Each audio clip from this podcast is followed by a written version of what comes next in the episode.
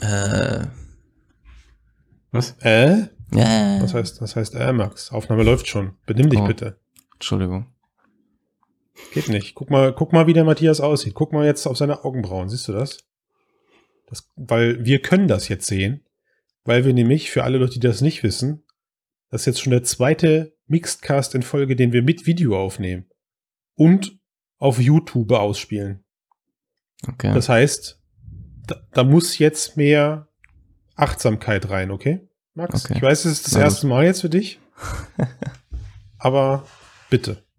Ja, Matthias, sorry, dass ich jetzt den Intro-Gag gecrashed habe, aber ich würde sagen, das war notwendig. Notwendige Ermahnung. Es wurde nach Bartgeräuschen gefragt, Max, unter deinen Fans. Ach so. Ja, ja es, es gibt nicht beides. Nur angucken. Ja, nee, das, das ist jetzt nämlich das Ding. Ne? Das wäre Ja. dir jetzt zu peinlich, wenn man das sieht, wie du das Geräusch machst. Nee, aber das äh, gibt's ja bereits, das Geräusch. Achso, kannst du das dann mal hier einspielen? Chris, äh, Chris, Christian?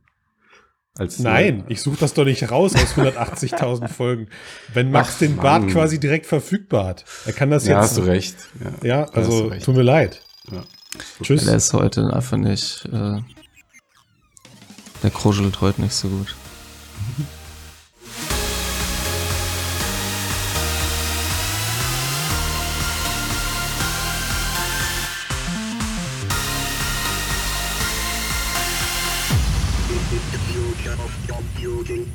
Moin, moin, Servus, Grüezi und Hallo. Herzlich willkommen beim Mixed Bart, Folge 274.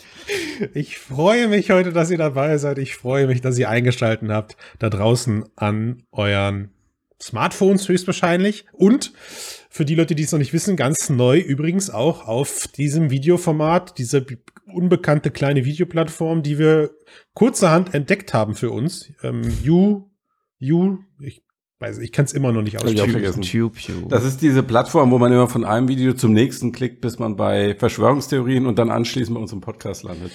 Ja, hoffentlich. Ähm, muss ich das rausschneiden? Nee, das kann ich drin lassen, oder? Das ist einfach pure, es ist traurige Wahrheit. Das ist einfach Wahrheit, ja. Ja, es ist traurige Wahrheit irgendwo. Ja. Und ähm, ich habe eine ganz spezielle Frage, die Mm. sich aus unserem Vorgespräch entgegen habt, äh, ergeben hat. Mm. Okay. Und Max, sie richtet sich überwiegend an dich, weil ich musste da jetzt gerade, weil was die Leute nicht wissen, zwischen unserem Vorgespräch und äh, dem jetzigen Cast liegen gefühlt 15 Minuten Vorbereitungszeit, die ich gerade rausgekattet habe. Und Max, was, was ist, was ist Kruschines? Du hast gesagt, dein Bart ist nicht kruschelig genug. Kruschelig genug. Hm. Wie gibt's da einen Algorithmus für, der das, also wie ste du stehst morgens auf und sagst, heute kruschelig genug? Ja, Oder- es ist ja ein, erstmal, es ist ja ein relativer Begriff. Ja, Das heißt, ähm, ähnlich wie groß und klein. Das heißt, ja. es bezieht sich immer auf irgendwas anderes. Mhm. Das heißt, es kommt immer auf den Einsatz des Barts ein. In dem Fall ging es ja darum, den jetzt Können wir lautstark. jetzt aufhören, darüber zu reden? Okay. Ja, also die Leute, die jetzt zusehen, freuen sich darauf, dich endlich mal live und in Farbe zu sehen. Sie wissen jetzt endlich, woher das angenehme Geräusch in den letzten Folgen kam. Ja. Und das, du kommst ähm, einfach mit deinem Bart zu nah ans Mikro. Das ist Ja. Ja, aber nur, wenn er kruschelig genug ist, Matthias. Wenn er kruschelig genug ist. Was auf jeden Schreibt Fall. doch mal in die kuschelig- Kommentare, ob ihr gerne wollt, dass Max sich rasiert. Wa- Für Matthias. Matthias. Matthias möchte, Matthias möchte, dass äh, Max sich rasiert. Wobei ich habe ja gehört, es gibt das Gerücht, äh, es gibt tatsächlich sogar Fotos ohne Bart. Aber Ja. die werden wir erst bei der fünf, bei der 500. Folge werden wir das vielleicht ausspielen. ja, und wenn ihr Christian mal mit Vollbart sehen wollt. Dann äh, wartet ab. Oh ja, so, aber runter. kruschelig genug ist Nvidia. Nvidia ist kruschelig genug, dass wir drüber sprechen. Sie haben sich Mühe gegeben, sie haben ihren Bart wachsen lassen, sie haben ihn weich werden lassen, sie haben. Äh, hol mich hier. Ich glaub, das funktioniert nicht Jemand mehr, muss mich. Matthias, dann rette mich Du einfach kannst, aus dieser dir, Nummer. du kannst weißt dir nicht du? mehr so viel schneiden wie Was- bei dem Podcast. Was lässt du mich auch das anmoderieren? Na, übernimm doch Ja. bitte einfach, sag, mach, mach harten Cut, Christian. Thema vorbei. Harten Cut, Christian, lass uns mal Ja. über Nvidia sprechen. Danke. Nvidia hat ja äh, Anfang des Monats seine eigene Fachkonferenz. GTC steht eigentlich für GPU Technology Konferenz. Ähm, aber ich, das wird, glaube ich, gar nicht mehr ausgeschrieben von Nvidia, zumindest finde ich es gar nicht mehr. Das Nee. heißt nur noch überall KI-Konferenz. äh, oder die Nummer eins unter den KI-Konferenzen, sagen sie sogar im Deutschen. Also das finde ich, da kann man sehr schön ablesen, wie Nvidia sich mh, hm, salopp formuliert vom Grafikkartenhersteller hin entwickelt hat zu einem wirklich der aus meiner Sicht dominierenden KI-Unternehmen. Also mhm. ich glaube, neben, neben Google hat es, was er auch schon sehr frühzeitig gemacht hat, dann wirklich zu sagen, okay, bei uns steht KI im Zentrum jedes Produkts, ähm, dass sich auch Nvidia sehr stark in diese Richtung entwickelt hat. Und das, weil jetzt ist keine Neuigkeit, aber diese Konferenz hat das aus meiner Sicht einfach wirklich nochmal deutlich unterstrichen und auch unterstrichen, dass Nvidia in diesem Anspruch so in diesem Gebiet, sowohl was Hard- als auch Software angeht, ähm, den Anspruch hat und vielleicht auch das Potenzial unter den Top zwei, drei Unternehmen in diesem Bereich zu landen. Würdest du das daran festmachen, dass sie eben Zugriff auf Software und anders als ähm, vielleicht andere dass sie in beiden Hersteller, Geschäften auf, auf Hardware sind, ja. auch, also ja. ja. ja. und dass sie einfach ähm, offenbar gute Prozesse haben, ein gutes Marketing, mhm. ähm, beides zusammenbringen. Ähm, ich meine, viel von den Innovationen ist gerade so im Deepfake-Bereich, wir in den letzten Jahren ges gesehen haben, haben wir auch in der Nvidia-Forschung angefangen. Also sie sind da einfach, also vielleicht sind sie einfach gut. Verrückt, oder? Ja. Ja, ich habe einfach gute Leute eingestellt, gute Prozesse und produzieren gute Sachen. Die sind halt schon erkannt. spezialisiert auf ja. Also man also ihre Ursprünge als Grafikkartenhersteller findet sich, finden sich auch, glaube ich, so ein bisschen deren Ausrichtung, was ihre KI-Technologien halt angeht. Also hm. was halt so Bildbearbeitung oder Bildmanipulation, ähm, Simulation und sowas angeht. Mhm. Auch wenn sie mittlerweile ja auch im Spr äh, mit Sprach-KIs und sowas auch schon seit einer Weile halt arbeiten, ja. aber das ist nicht so nicht so ihr Spezialding bisher gewesen. Mhm, aber ja. sie haben da aufgeholt in den letzten Jahren.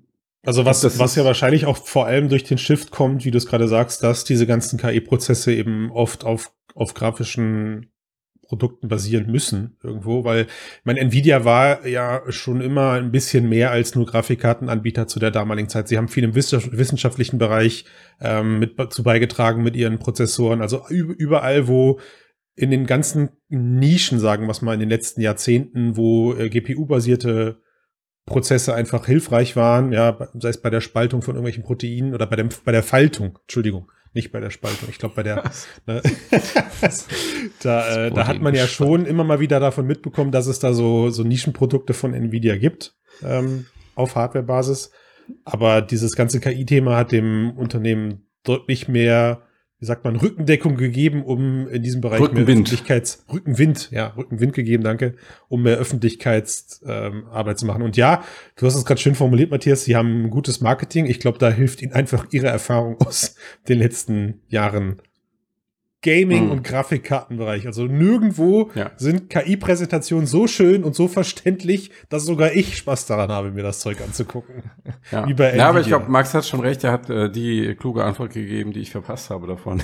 ich, ich, dass sie da, naja, da, dadurch, dass fürs KI-Training halt ihre Grafikkarten so stark eingesetzt wurden, glaube ich, sind sie einfach über ihre Hardware in das Business reingeslidet und ähm, haben, haben dann einfach auch die Kontakte gehabt und viel mitbekommen, glaube ich. Und dann haben sie gesehen, wie dieses Business läuft, wie die haben es als eines der ersten Unternehmen wahrscheinlich aus erster Hand einfach über ihre Kunden auch miterlebt, wie sich das entwickelt, was sie brauchen. Mhm. Dann haben sie gedacht, okay, dann, hm, wenn wir die Hardware eh schon hier rumstehen haben, dann können wir es auch selbst probieren. Mhm. Und ähm, sich in diesem Bereich jetzt, äh, finde ich, mittlerweile hervorragend, hervorragend positioniert. Ähm, was haben Sie vorgestellt auf der GTC? Sie haben ähm, unter anderem äh, ein Avatar-System vorgestellt. Avatare, die komplett mit KI-Technik animiert sind und ähm, auch die Sprache wird über KI generiert. Ähm, diese kannst du da kannst du dir vorstellen, dass sie zum Beispiel ähm, also ein Beispiel, das sie gezeigt haben konkret, war, dass du dann in den Fastfood-Laden gehst und dann hast du da so einen digitalen Assistenten. Mhm den du halt ansprechen kannst. Ähm, oder auch in einem autonomen Auto.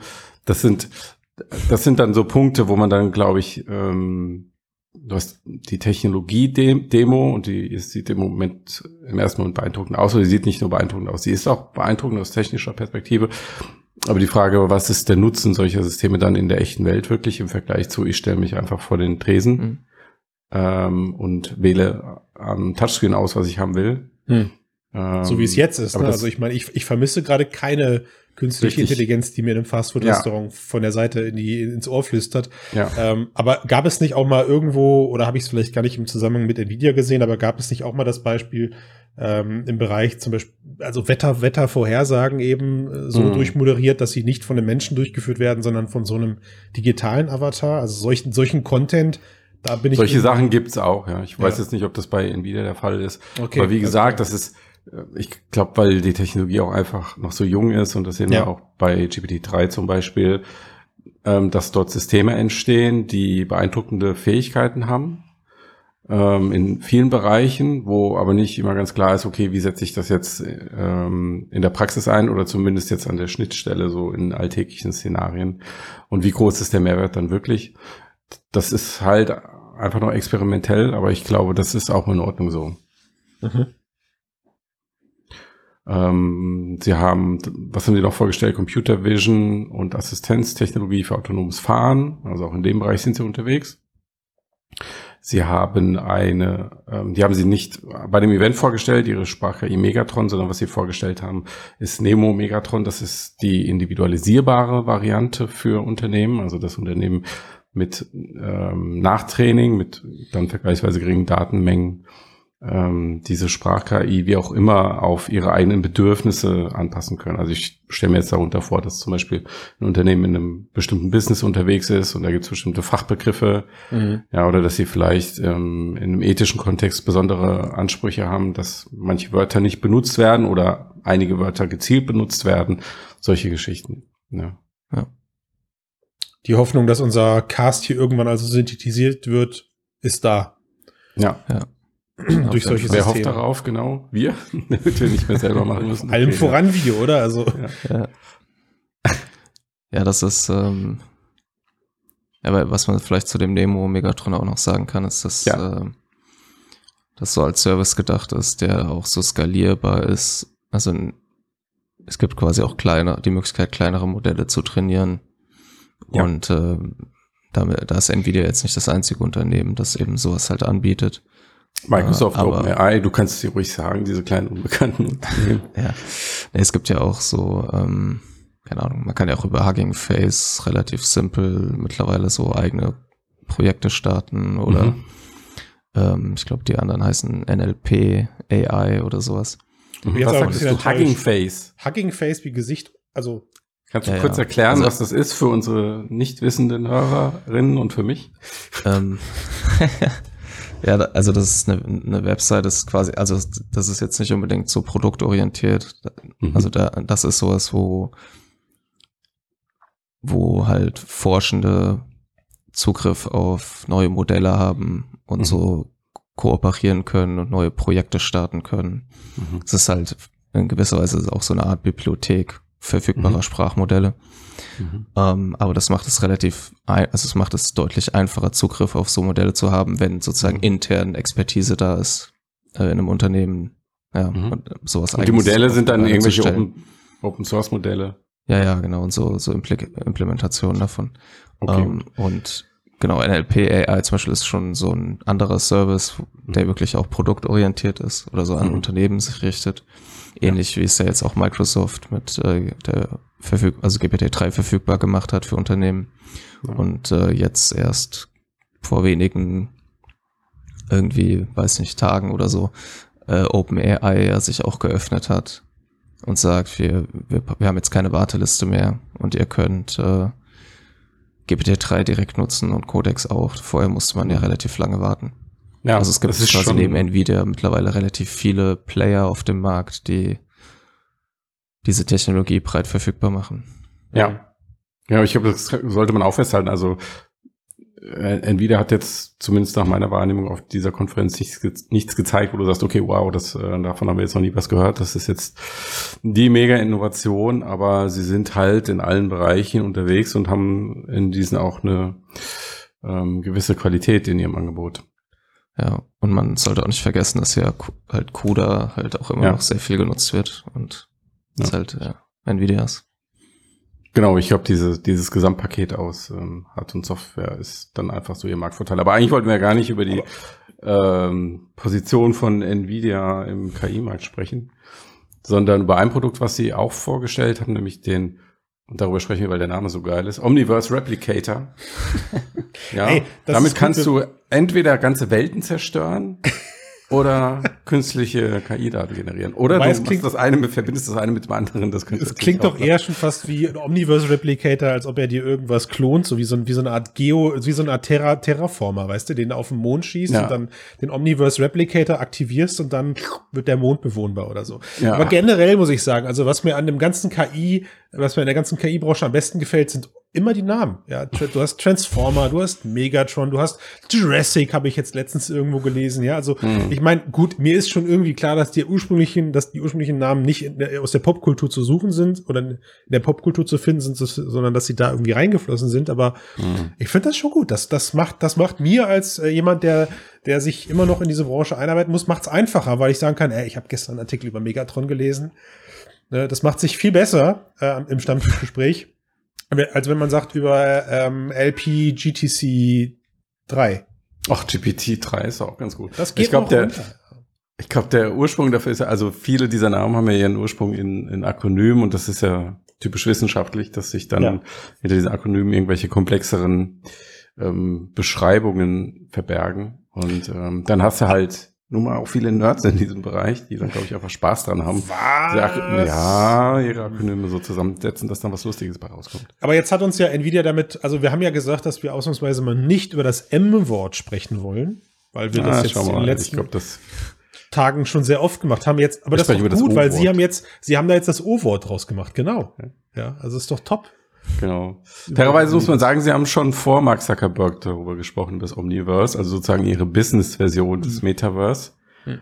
Ähm, das macht das, was sie da vorhaben, aber jetzt nicht, äh, nicht unbedingt konkreter, finde ich, im Vergleich. Mhm. Im Endeffekt geht es halt um vernetzte Software, äh, neue Formen der 3D-Kollaboration, all dieser Mischmasch, wie wir ihn auch im Metaverse erleben. Ja. Aber ähm, um nochmal zurückzukommen auf diesen Omniverse Replicator, ähm, was der macht ist, er kann künstliche Daten fürs KI-Training ähm, generieren. Und das hat zum einen den Vorteil, oder es hat gerade, ich sag mal, für kleinere, mittlere Unternehmen oder eigentlich für alle Unternehmen, die jetzt nicht unbedingt Meta, Facebook, Microsoft und irgendwie in dieser Größenordnung heißen, den Vorteil, ähm, dass du damit an Daten gelangen kannst, die du so im ähm, Alltag oder in deinem normalen Business vielleicht nicht oder zumindest nicht so, dass es kosteneffizient ist, zusammenstellen könntest, mhm. die du aber letztendlich brauchst, um gute KI für deine eigenen Anwendungszwecke zu trainieren. Mhm.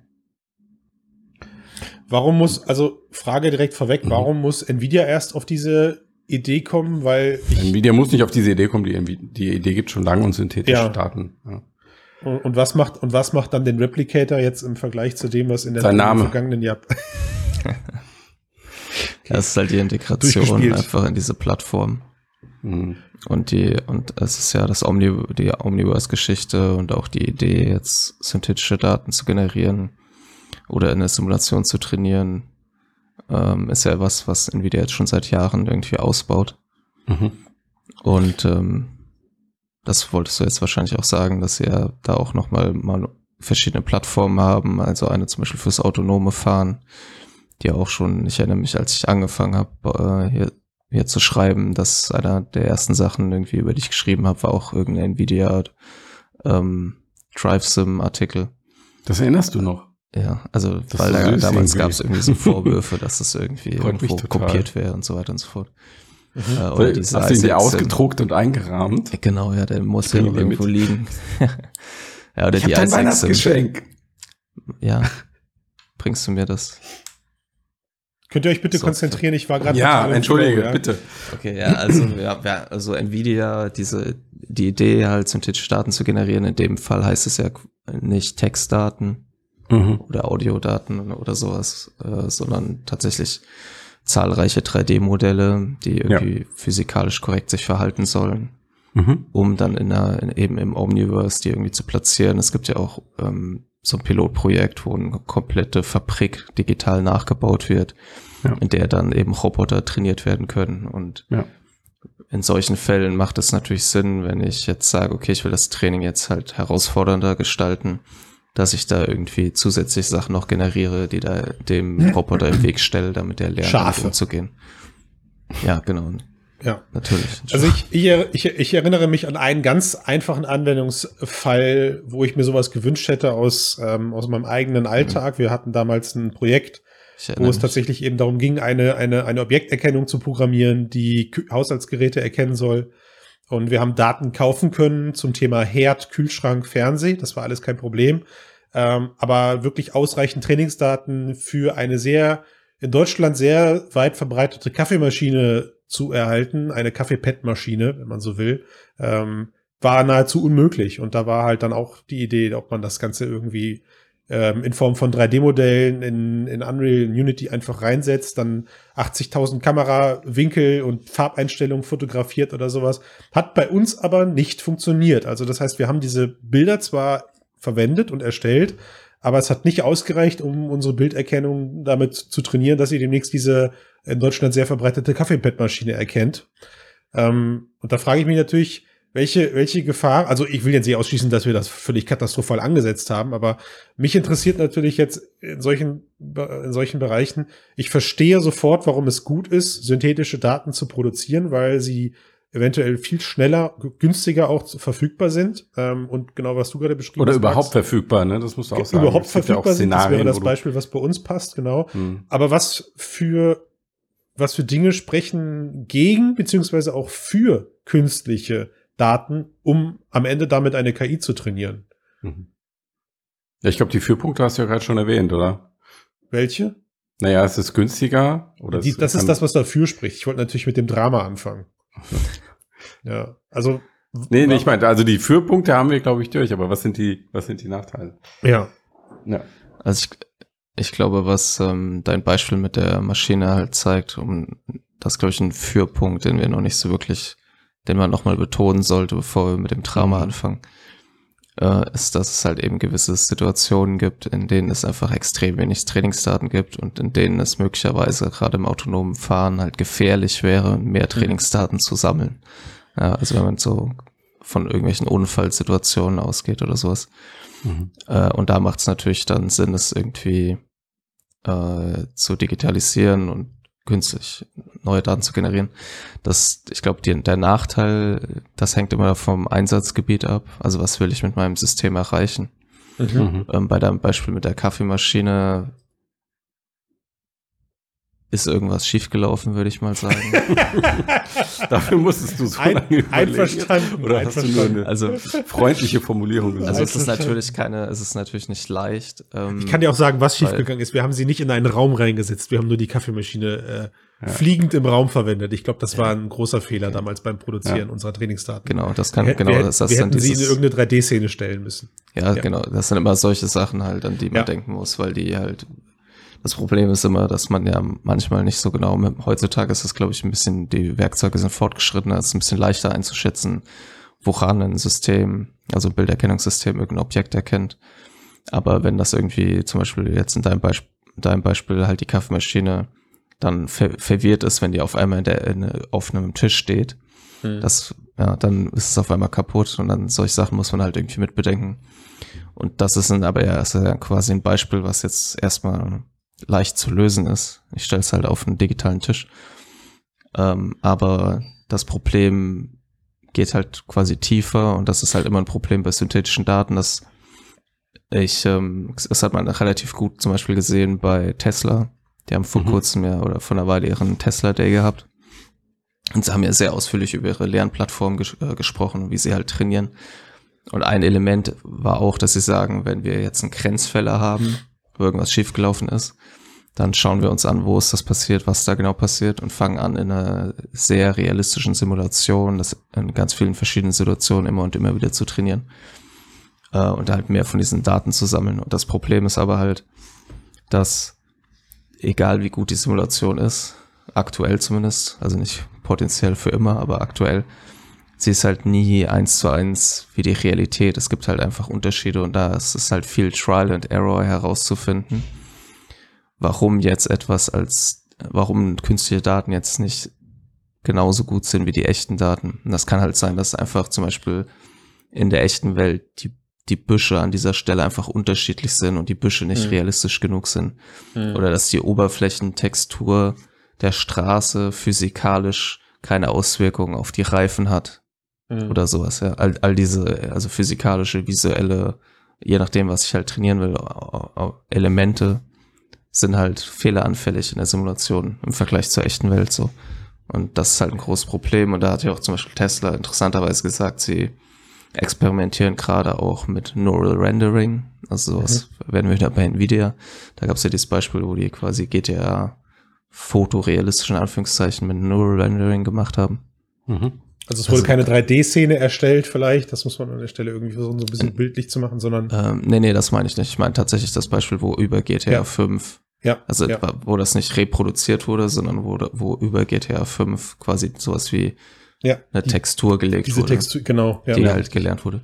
Ja. Also es mit solchen Techniken kann man sich versuchen, der Realität sozusagen so weit anzunähern, dass die Praxis, es in der Praxis dann gut genug funktioniert. Mhm. Aber ja, ja, es ist halt dieses Problem, ja. dass ich immer gucken muss. Und das Interessante daran ist, dass ja auch immer so ein Restrisiko bleibt, ne? Ja. Also das da ist halt die Frage, ob das größer ist als das, was eh immer bleibt. Ne? Da hast du recht. ja, also in der, in der, ich finde halt künstliche Daten oder synthetische ja. Daten, das kommt halt wirklich darauf an, in welchem Bereich ich mich bewege. Ich glaube, das kann man halt mhm. auch nicht so über den Kamm scheren. Es ist halt mhm. deutlich schwieriger, eine perfekte Simulation für autonomes Fahren oder für einen Roboter mhm. zu machen. Mhm. Ähm, als es vielleicht ist, synthetische Daten im Audiobereich oder sowas für gewisse Aufgaben zu erstellen. Mhm. Ähm, plus natürlich, dass die Konsequenzen höher sein können, mhm. äh, größer, größer sein können. Ähm, okay, es ist aber also außer, außerdem noch so, dass, ähm, dass halt es auch nicht immer so ist, dass man die perfekte Simulation braucht, um zu erreichen, was man will. Also dieses Überspringen der Realitätslücke im, Rob im Robotikbereich da gibt es mittlerweile schon Beispiele, wo die sich nicht durch eine perfekte visuelle Simulation bewegen, mhm. aber einfach genug Abwechslung in der Simulation erlebt wurde, dass es relativ stabil in der Realität quasi umherlaufen kann. Mhm. Also das ist das eine mögliche Problem bei synthetischen Daten, dass du halt in deiner Simulation irgendwie kleine Abweichungen hast und du bemerkst es ähm, zu spät und dann hast du deine Software da draußen in der Welt und es passiert irgendwas Schlimmes. Oder du merkst es ganz am Anfang und dann äh, funktioniert es einfach nicht. Ähm, und ein zweites mögliches Problem wäre, wenn diese synthetischen, synthetischen Daten als Ausgangsbasis reale Daten verwenden, also sozusagen skaliert werden, hochskaliert werden, so wie man sich das vielleicht auch bei einer, ähm, beim Skaliervorgang beim Fernseher vorstellt und du hast dann eine bestimmte Anzahl an Pixeln und dann werden ähnliche Pixel daneben gesetzt, farblich ähnliche dass dann in den Datensätzen, in den realen Datensätzen vorhandene Vorurteile verstärkt werden könnten in den synthetischen Daten zusätzlich dadurch. Ja. Genau, ja, das ist definitiv auch ein Problem. Ja. Ähm, das denke ich wird jetzt Danke für Nvidia. Den Tobias. Das wird jetzt in, im Nvidia Omniverse eben, ja, da ist ja alles quasi synthetisch. Ja. Da hast du dieses Problem nicht, weil du ausschließlich in der 3D-Simulation arbeitest. Also man, ich sag mal, man hätte dieses Problem, wenn man halt vielleicht schon, wenn man es jetzt total dämlich angeht, aber man hat halt deutlich mehr Kontrolle, hm. ähm, weil man ja sozusagen in gewisser Weise von Null anfängt. Und dann, ja. ja. Also, das naja, heißt, du hast, also du hast nicht dieses Problem von Vorurteilen, realen Vorurteilen, die dann synthetisch yes, verstärkt genau. werden, aber du kannst natürlich jemanden vor dem Computer haben, der einfach genau. Vorurteile hat. Ja und diese Simulation so anlegt, dass die Vorteile enthalten sind und dann werden sie natürlich genauso skaliert letztlich. Aha, okay. Also Wald von Menschen, Wald von Menschen gebaut, könnte da. Ja, irgendwer muss ja damit anfangen. Ja, verstehe. Alles klar. Also ich bin gespannt, weil ich glaube, dass durch diesen Prozess mit Sicherheit neue Probleme auf uns zukommen oder dass mit Sicherheit neue Probleme entstehen, von denen man aktuell noch gar nicht absieht, dass sie entstehen könnten. Aber nachdem ich euch jetzt zugehört habe, würde ich sagen, Chancen. wir sind wir sind noch an einem Punkt, wo es, wo man schon sagen kann, echte Daten sind immer Trumpf. Sie sind rar, sie sind schwer im Vergleich. Echte Daten sind immer Trumpf. Und der nächst gute Weg könnte sein, dass man eben ergänzend dazu digitale Daten nimmt, beziehungsweise in deinem Beispiel, Max, man tut's ja bei Tesla schon und auch in vielen anderen Bereichen macht man das schon, dass man dann eben ergänzend ähm, die künstliche Daten dazu nimmt. Aber dass man jetzt irgendwann anfängt, Systeme auf 100% künstliche Daten zu trainieren und dann auf den Markt bringt, ist schwierig vorzustellen oder ist äh, erstmal absehbar überhaupt gar nicht möglich? Wie, wie, wie zieht man dann einen Strich drunter? Ich glaube, das ist einfach nicht so vorhersehbar. Also muss ich aufpassen. Aktuell. aktuell ja. Max Blick war also, Da muss man aufpassen, Blick. Ich habe es also in die falsche Richtung gebracht. Okay. Ja. Also aktuell würde ich schon sagen, dass äh, nach meinem Eindruck zumindest, ich bin ja jetzt auch nicht der totale Mega-Experte, die Megatron-Experte, kannst du das bitte sagen? Die, die Megatron-Experte, die halt echte Daten halt einfach immer noch überall wichtig sind und ja. das nicht ersetzen können. Ähm, und es manchmal halt auch einfach irgendwie keinen Sinn macht, synthetische, äh, synthetische Daten zu generieren. Ähm, und das ist halt, glaube ich, am Ende ein Wechselspiel zwischen halt der Datenvielfalt und den also es eine Mischung halt auch aus synthetischen echten Daten und halt neuen Methoden sein wird, die halt Fortschritte bringt. Hm. Ähm, ich glaube aber, dass man halt auch synthetische Daten haben halt eben nicht nur diesen Vorteil, dass sie irgendwie leichter herzustellen sind, sondern in synthetischen Daten, wie in der, gerade in der Simulation, habe ich halt auch einfach mehr Informationen über alles. Und das ist auch noch ein wichtiger Punkt halt, den man auch nicht unterschätzen sollte. Also gerade jetzt auch bei Tesla zum Beispiel weil ich halt nicht nur mit meinem Auto auf eine Kreuzung zufahre, sondern die AI hat Zugriff auf all diese Informationen, wo ist jede einzelne Ampel, wo sind die Straßen, wo sind die einzelnen Personen in der Simulation. Mhm. Und kann so quasi, so kann man halt nochmal besser trainieren, halt, ja, hier ist was schiefgelaufen mhm. in der echten Welt. Und das mhm. sah aber so und so aus zum Beispiel oder könnte so und so aussehen. Jetzt hast du mehr Informationen, jetzt versuch das mal besser zu machen. Mhm. Auch bei simulierten Unfällen zum Beispiel hast du genau die Daten, welche Kräfte wie gewirkt haben. Natürlich dann hier immer wieder unter der Voraussetzung, dass diese Simulation halt akkurat arbeitet. Ja. Das ist ja dann einfach die grundlegende Herausforderung. Ja. Weil dann natürlich dann auch wieder spannend ist die Frage, inwiefern solche Daten auch in der Realität immer wieder generiert, immer stärker generiert werden, umso mehr äh, ähm, du Internet of Things Aspekte auch jetzt zum mhm. Beispiel einfach Straßen, ähm, ähm, Jetzt fällt mir das Wort nicht ein. Hunde. Vernetzte mit dem Auto, vernetzte Straßen. Nah dran. Ja. Ja, das hat ja auch Tesla gesagt. Also wenn du einfach Chips in alles packst und alles spricht mit allem, dann hast du natürlich auch in der Realität viel reichere Daten oder vielleicht am, ab einem gewissen Punkt ähnlich reich wie in der Simulation und vielleicht verschmilzt das irgendwann und dann hast du das Beste aus beiden Welten. Bam! Dann sind wir jetzt wo? Beim Metaverse. Oh, stimmt. Dann wären wir nämlich im Metaverse. Und was ich im Metaverse gar nicht möchte, ist, dass Christian mir zu nahe kommt. Also aus meiner Sicht wäre das ein echter Super-GAU. Also wenn ich im Metaverse bin und ähm, Christian sich mir dann auf wenige Zentimeter annähert, würde ich sofort Alarm schlagen. Ich würde persönlich bei ähm, Metas Technikchef Andrew Bosworth durchklingeln und sagen, Leute, was ist hier los? Ihr habt mir Sicherheit auf Disney-Niveau versprochen. Und jetzt habe ich hier diesen komischen, vollbärtigen Avatar, der sich an mich ranmacht. Und aus meiner Sicht äh, ist das ein super GAU. Ich gehe jetzt an die New York Times ja, und sag hier, ich wurde im Metaverse von Christian Steiner digital belästigt. Der aber aussieht wie macht Max, den Laden dicht. Der ja. aussieht wie Max, macht den Laden dicht. Ja.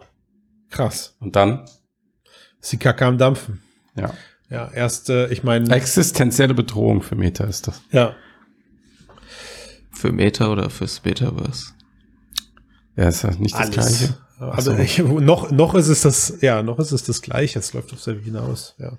Nachdem wir immer noch nicht wissen, was Nvidia mit In Metas Metaverse, sagen wir es doch so. Okay, aber wo, also im, im Kern geht's worum? Wir haben die Sicherheitsdiskussion im Metaverse schon mal gehabt, nämlich ähm, Arno damals, als äh, durch Facebooks Ankündigung im Horizon, dass es dort ja unsichtbare Guards gibt oder unsichtbare Menschen gibt, die in brenzlichen Situationen sich in die jeweilige Horizon Session reinschalten. Ich glaube, die News ist äh, Monate alt. Das war damals bei der Beta, ja, ist schon ein bisschen her. So, genau, ist schon ein bisschen her. Ähm, ist das Thema jetzt natürlich auch wieder aufgekommen und es wird auch noch immer weiter aufkommen. Es war auch bei Allspace ganz am Anfang natürlich ein Thema. Ähm, mhm. Gerade auch da gab es Fälle von sexueller Belästigung. Also ich würde sagen, es ist kein ja, wie sagt man, es ist, es ist, es ist kein könnte das passieren, sondern es ist ein das wird passieren und was tut man dagegen Szenario. Mhm. Ja, wie sieht in einem Metaverse das Thema sicherer Umgang miteinander aus? Und ähm, da gab es jetzt eben vor kurzem natürlich die Diskussion, dass, äh, wie du das gerade gesagt hast, das Disney-Niveau, das finde ich, finde ich eine ne sehr skurrile Beschreibung, weil ich glaube auch im, ich muss dann immer ans Disneyland denken, wisst ihr, wo die Leute total in überfüllten, äh, engen Räumen dicht beieinander stehen. Jeder stinkt vor dir, frisst einer irgendwie Nachos mit Käse und du stehst, stehst in diesem engen, heißen Gang und willst dich einfach nur erschießen. Wahrscheinlich wird äh, nirgends so viel rumgetatscht wie in diesen langen Schlangen. Also. Ich glaube auch, ja, das ist, äh, das ist so. Ja, oder, oder, die, oder hier diese, oder diese ganzen Figuren, die da rumlaufen, was die teilweise so berichten, was denen alles widerfährt. Aber ja. egal, egal. Tun wir gerade mal so, als wäre das, ähm, das Disney-Niveau ein zu erreichendes Ziel für Familienfreundlichkeit und äh, für ein blumiges Verhalten. Richtig. Das soll Bosworth übrigens in der internen Memo gefordert haben. Also ja. mit Blick auf seine Metaverse-Entwicklerin. Ähm, das, das, das Metas Metaverse, das ist ja auch nochmal eine Differenzierung, diese Sicherheit auf Disney-Niveau bieten müsse. Ähm, dass aber jetzt Weltenräume von Drittanbietern, die jetzt, also wenn nicht direkt Meta drüber steht, sondern ähm, ein, ein anderes Unternehmen in der Infrastruktur von Metas Metaverse was anbietet, was ja letztlich das Ziel sein wird von Meta. Mein Gott, muss man oft Meta sagen, wenn man über Meta, Meta, Metas Metaverse spricht. Ich weiß nicht, warum sie das getan haben. Furchtbar. Ähm, ja, okay, aber wie gesagt, in diesem in Metas Metaverse ähm, muss es sich anfühlen wie in Disneyland, was die Sicherheit angeht. Und in anderen könnte es dann noch laxer zugehen. Was heißt das denn dann letztlich in der Konsequenz für dieses Metaverse, was Facebook da anstrebt? Ich sage weiter Facebook jetzt, mir reicht's. Machen wir, machen das so. Aber das heißt für ja. mich eigentlich, dass das Metaverse von Facebook überhaupt keine, überhaupt keine Daseinsberechtigung haben wird. Das ist Dead on Arrival mit, mit dem Anspruch. Ja, weil da muss okay, man. Okay, dann beenden wir an dieser Stelle den Podcast. da muss man nur mal gerade rüber nach VR-Chat gucken, dann weiß man, wofür solche Plattformen überwiegend verwendet werden. Aber, aber. aber Gegenbeispiel. Ja, du zuerst, Max.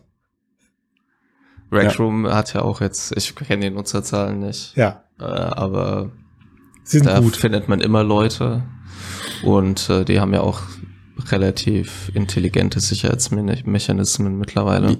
Witzig, dass du das sagst, weil Rec Room war mit ein Anlass für diese Memo, weil jemand, das ist auch geleakt, ja. in Metas Facebook Workplace Umgebung, also ihr internes Facebook-System, mhm. was sie natürlich selbst benutzen, ähm, äh, aus dem VR-Team einen Diskussionsfaden eröffnet hat, wo er über seine Erfahrungen in Rec Room geschrieben hat ja. und wie miserabel diese Erfahrung war, nämlich Kann dass er dort irgendwie ein paar Kinder getroffen hat, die ja. äh, ähm, entsprechende Gesten gemacht haben, die ähm, ihn verbal beleidigt haben, Kraftausdrücke etc. pp. Also ja. eigentlich all das, was man aus dem Internet kennt, ja. nur halt verkörpert dann nochmal in so einer 3D-Welt mit Avataren und einer gewissen Körperlichkeit. Genau. Und, und das ist aber halt ein gutes die Frage Beispiel. ist ja nicht, also ich glaube bei jeder sozialen Plattform, auch in VR, ist die Frage nicht, wie schaffe ich eine Plattform, in der das ein Nutzer niemals sieht, sondern wie schaffe ich Mechanismen, mit denen dieser Nutzer sich davor, sollte das vorkommen, halt schützen kann. Dass er sich sicher fühlt und wohlfühlt. Und sich wohlfühlt und dass langfristig dieser, diese Art, sich zu verhalten, mehr und mehr aus der Plattform verdrängt wird, indem Leute, die sich nicht daran halten, halt entweder gekickt werden halt mhm. oder halt sich halt anpassen. Ich glaube halt, warum das Thema für so etwas wie das Metaverse viel, viel wichtiger oder viel mehr diskutiert wird als damals, als meinetwegen sich das Internet äh, entwickelt hat, war zum einen, weil man weiß, zu was das Internet momentan fähig ist. Das wusste ja, man damals momentan, vielleicht noch ja. nicht. Ja, genau. Ähm, zum anderen aber auch, weil natürlich Plattformen plötzlich durch diesen ähm, stark optischen und auch den, durch den dreidimensionalen und durch den persönlichen Kontakt äh, viel näher an den Menschen herangehen als aktuell ja. meinetwegen Hate Speech unter irgendwelchen Kommentarspalten oder äh, in sozialen Netzen oder sonst irgendwas. Ne? Ja. Mhm. Ähm, Und von daher kann ich das schon verstehen, weil das, was du gerade gesagt hast, Max, also ich habe also meine, meine Rec Room Erfahrung kann ich an einer Hand abzählen und alle liefen so ab, wie Matthias sie gerade skizziert hat. Ja, also entweder habe ich komplett neue Schimpfwörter gelernt, die ich in der jeweiligen Sprache noch gar nicht kannte, ja. ähm, oder man hat genau das auch mitbekommen, was, was, was gerade beschrieben wurde mit äh, sehr klaren Gesten. Das ging sogar so weit, dass einer meiner allerersten ähm, Erfahrungen mit, ah, wie heißt der Multiplayer-Shooter, der auf Lone Echo basiert? Äh, Echo Arena Mhm. Ja, der mit, mit meiner ersten, mit meinen ersten Echo Arena Erfahrungen,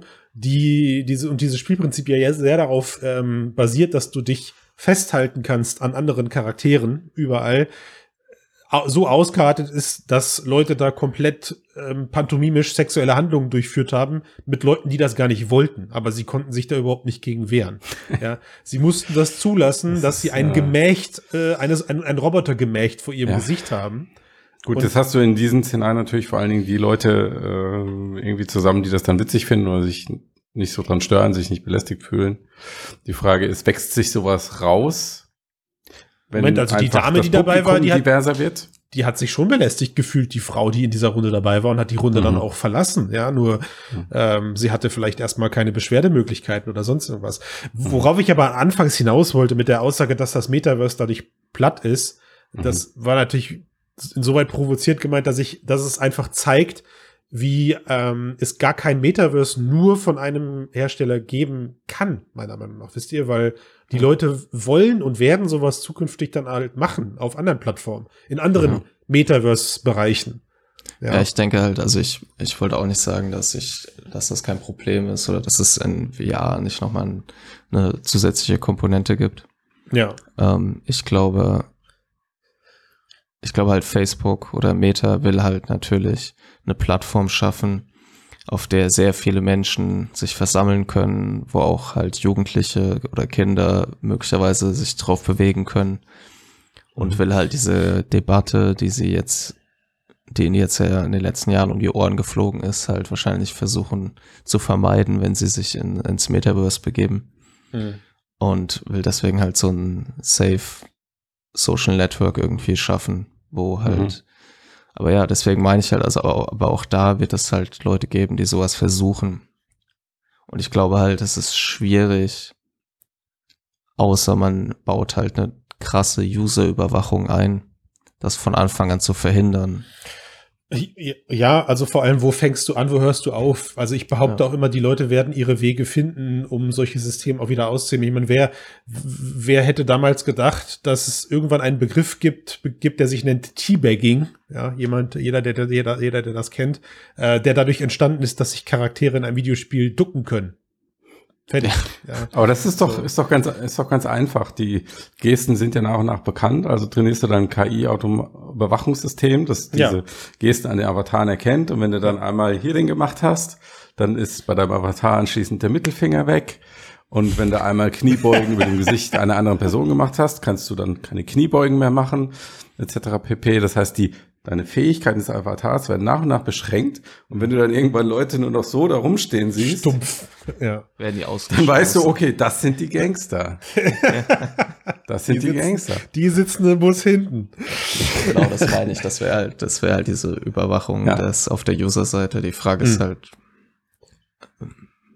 ob das eine Lösung ist. Ja, ja, natürlich, also auch ethisch und so, aber natürlich auch wirtschaftlich.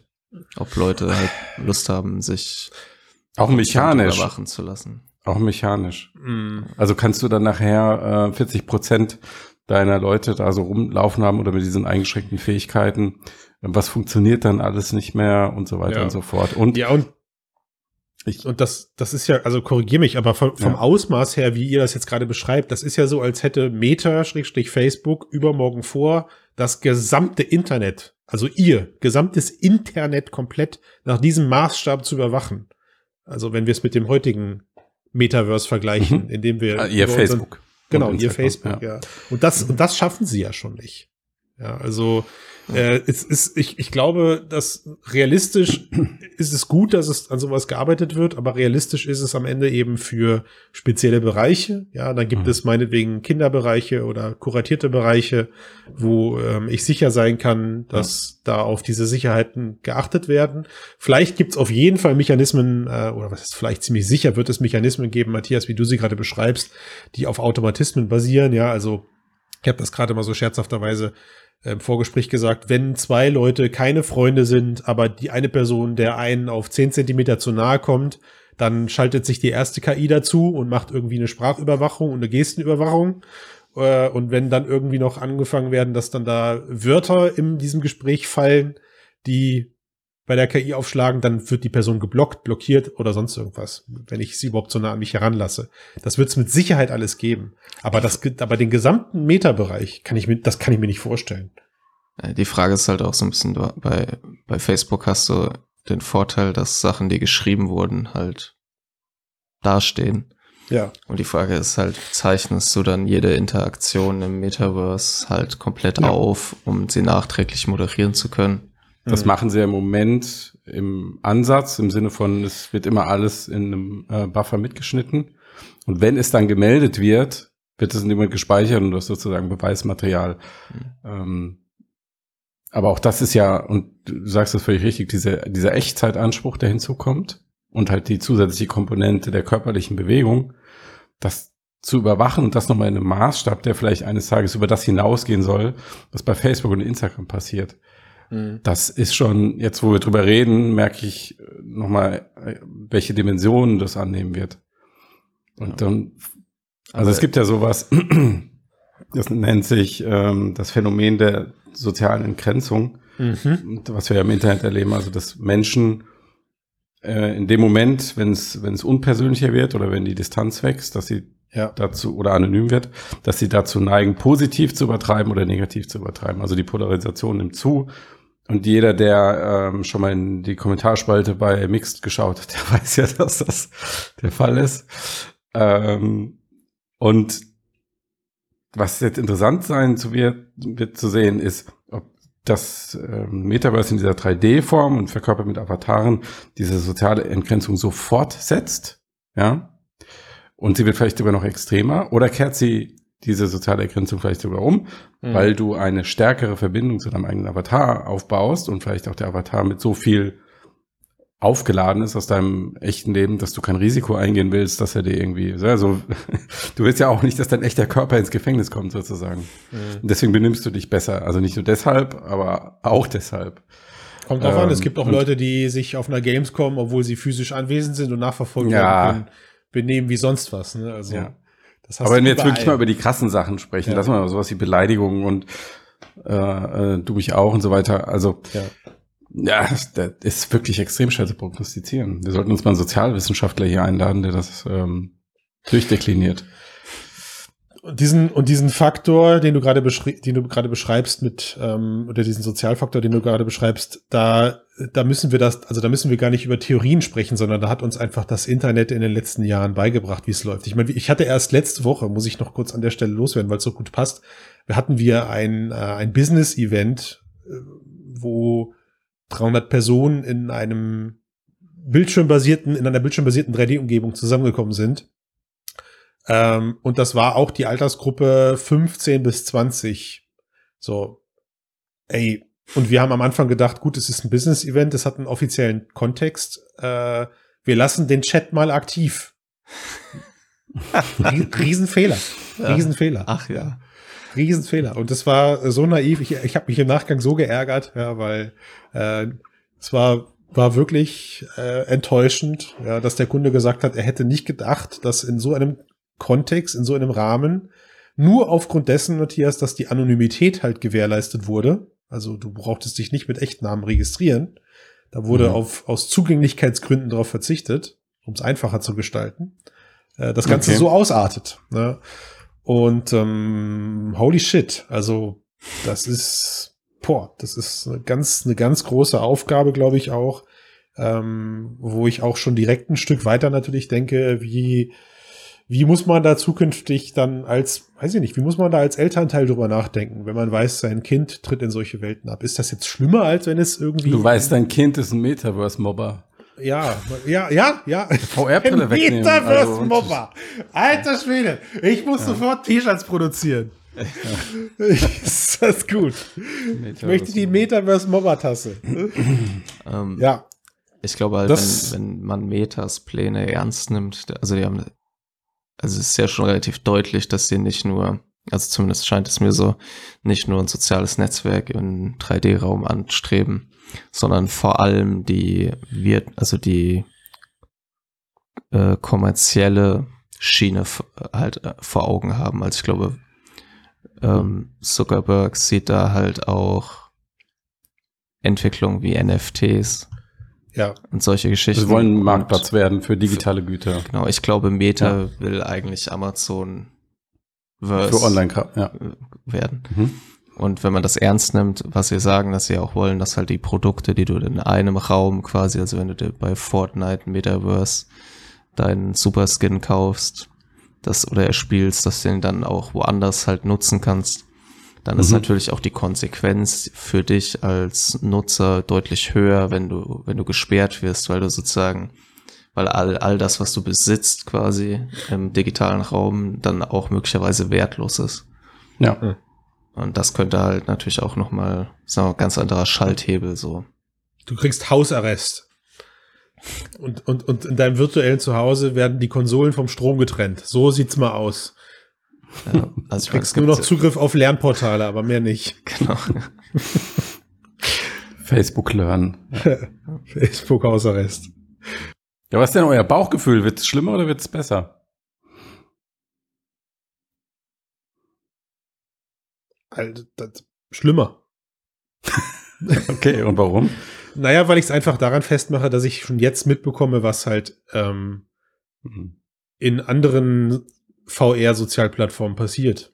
Fertig. Also vielleicht ja. bin ich da auch gerade. Aber die haben ja all das, was jetzt Max zum Beispiel beschrieben hat, noch nicht. Das sind ja, also was, Max, wenn ich hier richtig verstehe, ähm, beschreibst du ja nicht funktionale Sicherheitsmechanismen wie Melden und sonst was, sondern eigentlich soziale, gesellschaftliche Sicherheitsmechanismen, hm. wie wir sie ja auch in, unserer Realität haben, nur ins Digitale übertragen. Die existieren da jetzt natürlich jetzt auch schon irgendwie, aber sie sind den vielen Leuten halt einfach egal, weil die Konsequenz, wenn sie wenn sie diese Regeln überschreiten, ähm, nicht schlimm sind. Also sie werden irgendwo weggebannt, im schlimmsten Fall, ähm, das ist ja schon die absolute Ausnahme, wird mal jemand angezeigt oder sowas. Hm. Ja, ich denke auch, wenn das ja, genau. Und ich glaube auch, wenn halt das Metaverse wirklich groß wird wie Facebook, mhm. dann wird es halt auch früher oder später äh, ins Auge der, der, der Strafverfolgung halt rücken. Ja. Das, das Argument kann ich nachvollziehen. Also wenn du natürlich davon ausgehst, wie, wie du aktuell mit solchen Welten sozial umgehst, dann ist es so, am Tag bin ich ich und wenn ich mir abends die Brille aufsetze, mache ich das, weil ich ganz bewusst jemand anders sein möchte, der in so einen virtuellen VR-Chat ab ähm, driftet mit einem völlig anderen Avatar. Ich tue das, weil ich das möchte. Ich möchte, und das wird auch akzeptiert in so einem Raum. Wenn ja. aber natürlich das Metaverse auf die nächsten Dekaden genauso eintrifft, wie ähm, Sack das gerne hätte, nämlich als, als, als digitaler Zwilling unserer Welt und ich bin da vertreten mit, mit mir selbst, sobald ich dieses Metaverse betrete. Klar, dann ist natürlich auch das, das Identifizierungsgefühl mit meinem Avatar vielleicht so persönlich und so direkt, dass ich weiß, das, was ich hier mache, hat Handlungen, hat, hat, hat einen Effekt auf mich direkt und auf, auf mich persönlich und nicht nur. Ja, einen drastischen Effekt. Ich glaube, das ja. ist der Unterschied, weil ein Effekt hat es jetzt auch schon im Internet, wenn du in dem Forum Shit postest und gebannt wirst. Ja. Nur ist dir halt egal. Ja. Im Zweifelsfall. Ja.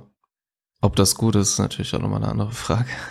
Keine Ahnung. Ich bin gespannt, wie sie die, äh, diese Übergangsphase lösen wollen, die ja wahrscheinlich passieren wird, bis hin zu dieser Vision, wo du quasi eine digitale Gesellschaft hast, die ähnlich funktioniert wie ähm, die reale, zumindest was so diese ethischen, moralischen Leitplanken, Sicherheits-, also sozialen Sicherheitsmechanismen angeht.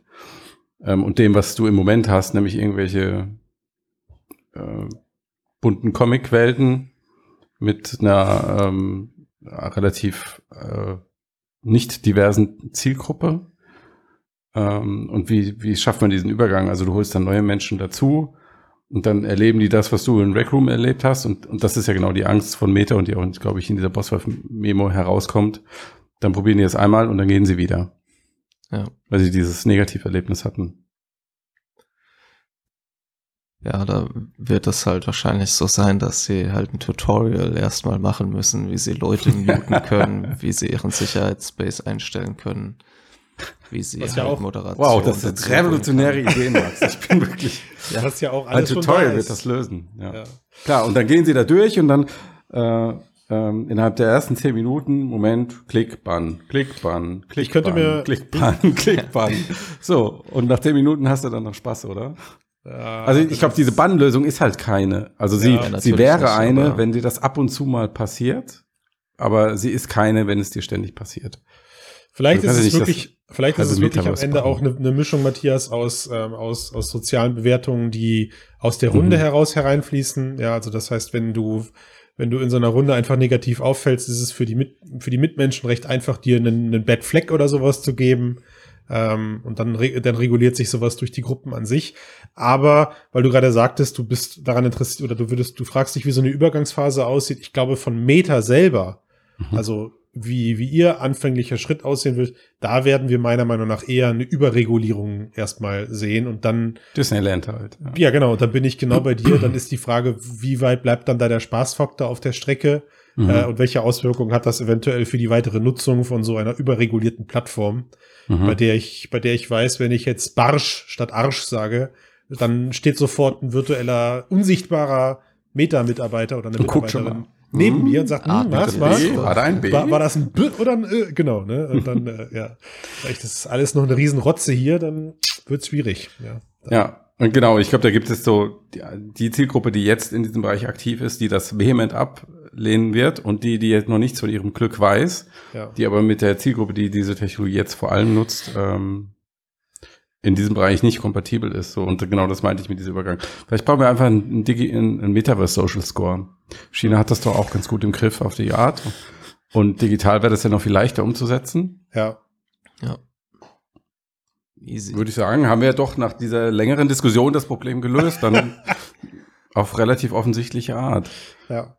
Schön. Und anmelden und anmelden in so eine Metaverse kannst du dich aber nur mit deiner Sozialversicherungsnummer damit sichergestellt wird, dass dieser Social mhm. Score eben nicht Genau, der damit, dass er sich in die Realität überwiegt. Genau. Ja, so dann auch Server nach Amerika. Ja, oder das, wenn, oder ja. das, wenn er, wenn, wenn er Das ist doch super, wenn du dann im äh, Metaverse permanent den Mittelfinger zeigst, darfst du im Supermarkt keine Pommes mehr kaufen, wenn Pommes dein Lieblingsessen sind. Was Meta ja weiß, ja. dass Pommes dein Lieblings, wenn du vorher bei ja.